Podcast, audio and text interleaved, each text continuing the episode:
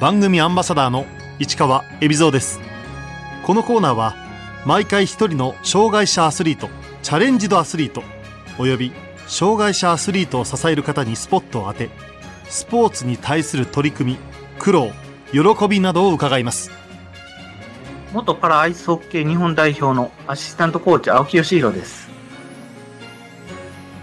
青木義弘さん1975年大阪府堺市出身の46歳。NTT 西日本に勤務しながらアイスホッケーを現役でプレーしています。2007年から2013年までパラアイスホッケー日本代表のアシスタントコーチに就任。2010年バンクーバー冬季パラリンピックでの銀メダル獲得にも貢献しました。2018年西日本初のクラブチームロスパーダ関西を結成。普及活動も行う一方東京2020パラリンピックではパラパワーリフティングの会場でボランティア活動を行うなどパラスポーツに深く関わっています。健常者の青木さんアイスホッケー歴は？小学校4年生から、えーと、アイスホッケーは活動していまして、父親の、まあ、知り合いが、まあ、アイスホッケーチーム、臨海アイスホッケークラブの監督をされてたので、まあ、よかったら参加してみないかって、まあ、初めはその軽い気持ちで、えー、やったきっかけなんですけども、それでも、まあ、35年ぐらい、このアイスホッケーのスポーツにも関わっているって感じですね。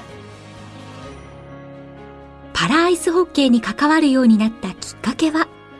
？2003年ぐらいだったと思うんですけども、代表チームが普及活動の一環で、大阪の方にあの合宿に来たことがありまして、その時にちょっとお手伝いをさせてもらって、えー、まあ、前任の中北監督にお会いしたのが、えっ、ー、と、このパラアイスホッケーにまあ関わることになったきっかけですね。青木さんはパラアイスホッケーを初めて見た時、どこに惹かれたんでしょうか？まず一番最初に思ったのは、あの、まあ、障害者の人たちのスポーツっていうのを聞いてたんですけども、もうその練習が始まった段階で、本当に激しいぶつかりですとか、それ以上にあの、まあ、僕が一番その魅力を感じたのは、彼らのその、まあ、プレーをしてる時の目というか、表情というか、すごいその魅力を感じました。圧倒されたのは、まずあの、プレイしてるところの、こう、目線とかっていうのが、まあ、全然低い位置でこうプレーをしてるんですけれども、低い位置でプレーしてるっていうのは、激しいぶつかりがあった時にこうフェンスから逃げれないんですね。自分にはできないなとは、ま、まずその第一印象で思いましたね。その後、青木さんは日本代表の選手を指導するようになりました。最初はですね、2003年の時は2006年の鳥のパラを目指している段階だったので、当時は、えっと、中北監督とアメリカ出身のアシスタントコーチがおられた体制で、えー、やられてたんですけれども、そのトリノが終わった段階で、えっ、と、そのアシスタントコーチが帰国されたのを機に、まあ、中北監督との出会いもあり、まあ、そんな機会もう声かけてもらえるならと思って、まあ、コーチとして参加したのがきっかけですね。アイスホッケーのまあ指導っていうのは、出身大学の後輩とかを見てたりとかして、まあ指導はしてた経験はあったんですけども、パラアイスホッケーの指導っていうのは、当時は多分1年ぐらいは悩みながらの指導だったと思います。はい。健常者のアイスホッケーと大きく違うところは？大きくはそのアイスホッケーと違って、選手が後ろに進むことができないんですね。あと、まあ、アイスホッケーでは、その、広い視野を持つために、プレイしながら360度見渡すっていうことをするんですけれども、パラアイスホッケーの場合は、こう両手にスティックを持っている関係で、漕ぎながら、えっ、と、周りを見るということで、視野が狭くなるので、まあ、そこが、まあ、大きく2つぐらい、そのアイスホッケーと違ってたところだと思います。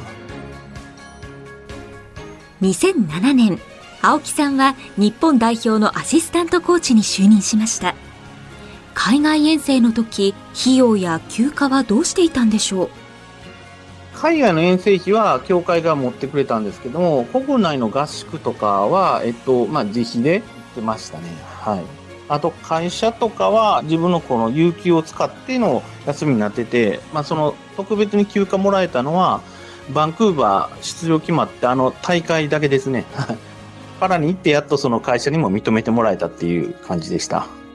家族の理解があってできたと思ってます。はい。2007年に結婚して、2009年に子供が生まれてるんで、その間もずっと代表コーチやってたんで。代表コーチ時代は深夜に関西の自宅を出て、代表の拠点長野まで足を運んだこともありました。金曜日の晩に出発をして、土曜日の朝練をやって、土日やって、まあ日曜日の朝練が終わって帰るみたいな感じですね。うちの家から360キロで4時間半ぐらいなんですよ。金曜日仕事をもう必死こいて終わらして、で朝5時とかの練習に間に合うように走るような感じですね。ハードな状況の中、どうして代表のアシスタントコーチを続けられたんでしょうか？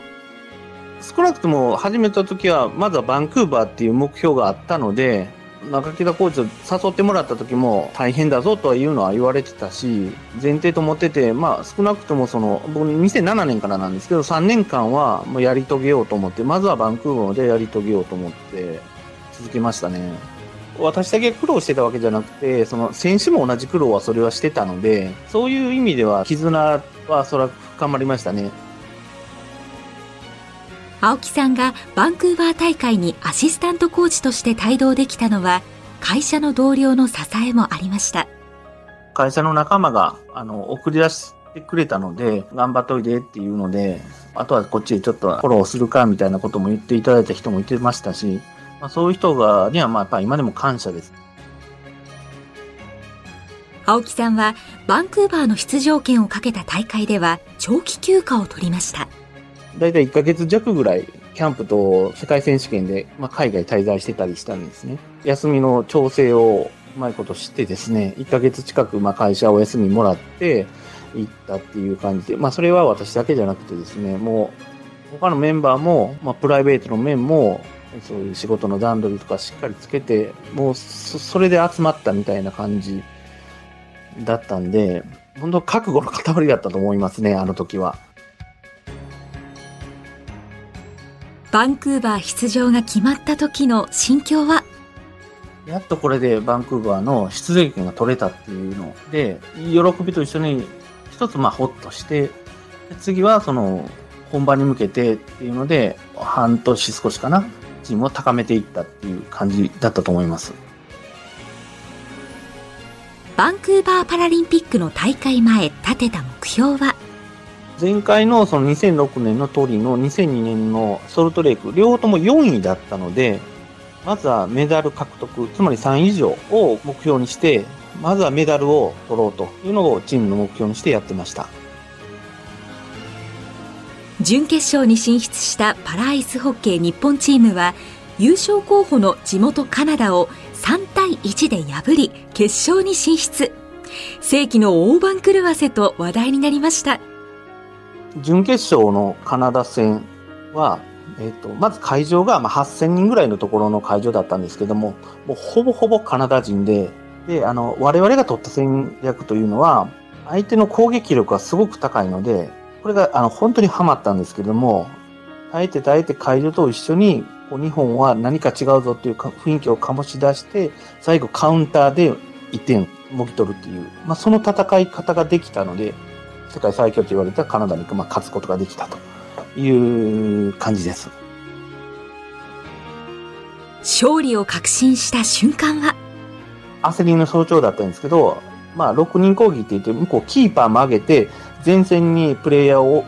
送り込んで、最後の攻撃をかけてきたんですけれども、相手のミスで、そのバックパスがシュートになってしまって、で、結局3対1で勝ったっていう結果だったんですけど、3点目取った時に、監督と両手突き上げて抱き合ったのはなんとなく覚えてるんですけど、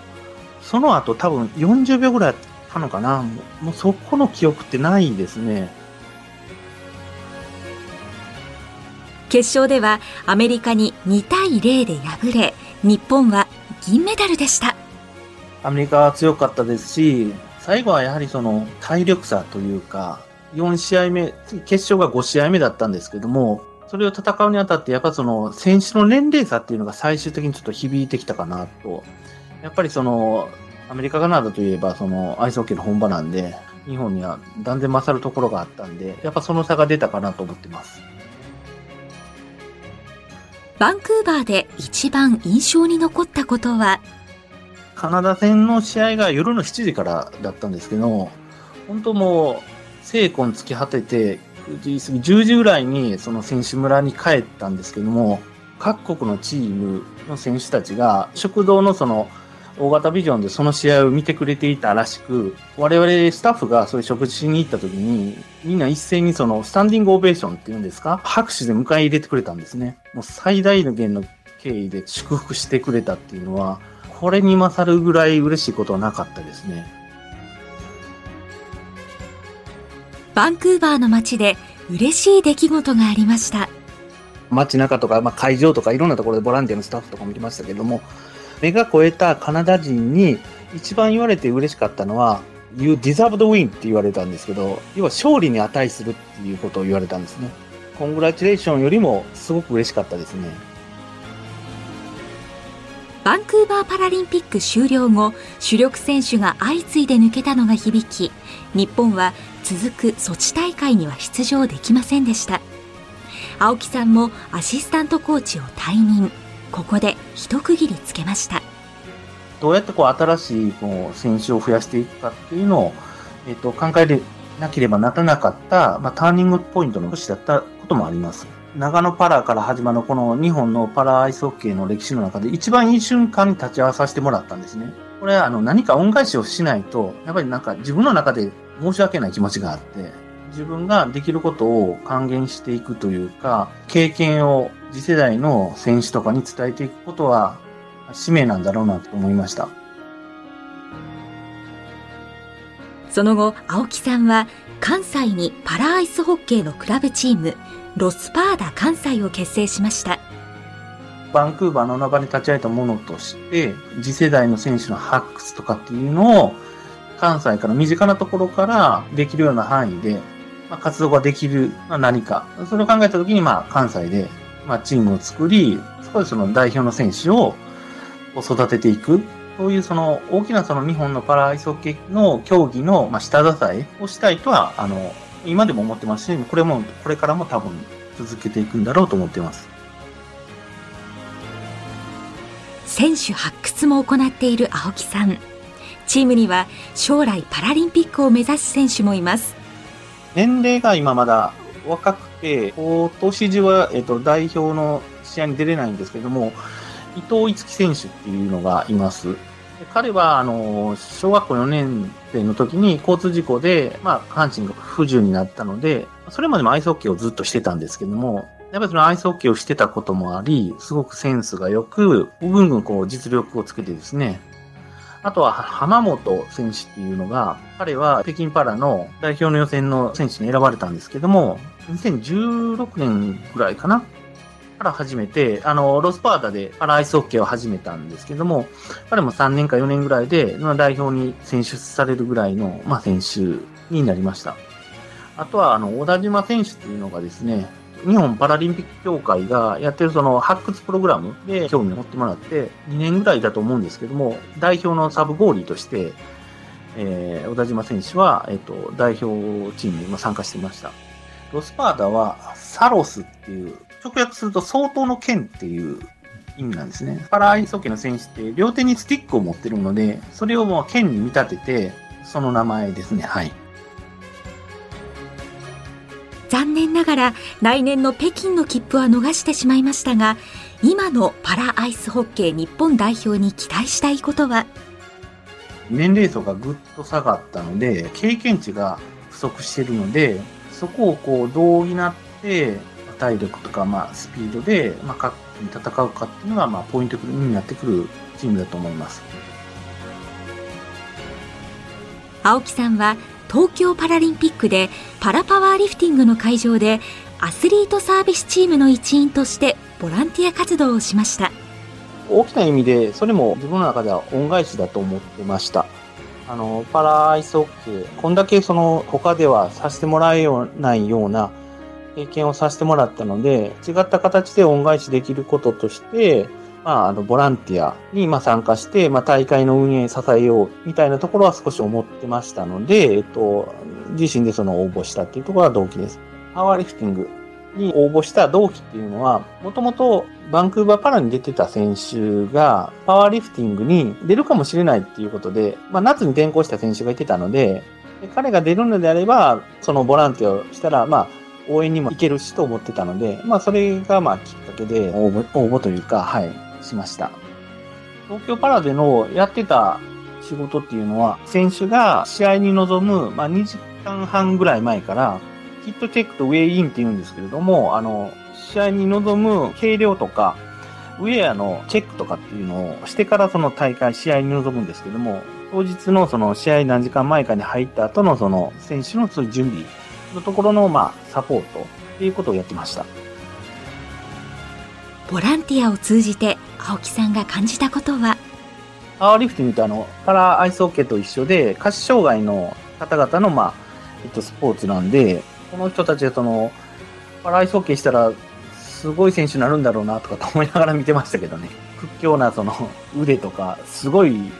上半身をしてるんで、すごいシュート打つんだろうな、とか思いながら見てました。東京大会の盛り上がりを見てどう感じたんでしょうか？夏が終わってすぐに来年冬の北京パラが始まるということで、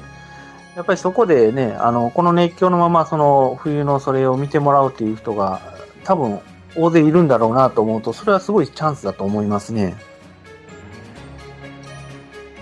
パラアイスホッケーに出会ったことで、青木さんの人生はどう変わりましたか？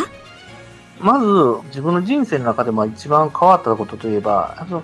障害を持った人との関わりを持てたっていうことですね。万が一自分が、もしくはその家族が、まあ、障害者になったとしても、コミュニティの中でやっていけるんだなっていうのはすごく思いました。バンクーバーパラ、私がその関わった時は、35歳だったんですけども、35歳で世界を一を決める舞台に立たせてもらったっていうこと、そういう経験、かつ、それに、至るまでの間で選手ですとか、えっ、ー、と、コーチ、スタッフ、外国のその、えっ、ー、と、コーチとかも読んでチームを作ってたんですけども、やっぱその多様性といいますか、そういった、まあ、ダイバーな環境の中でチームをこう、作っていったっていう、その、チームビルディングといいますか、そういった手法っていうのは、人生において、当然会社でも活かせれると思ってますし、今後の人生に大きく活かせれるんではないかと思ってますね。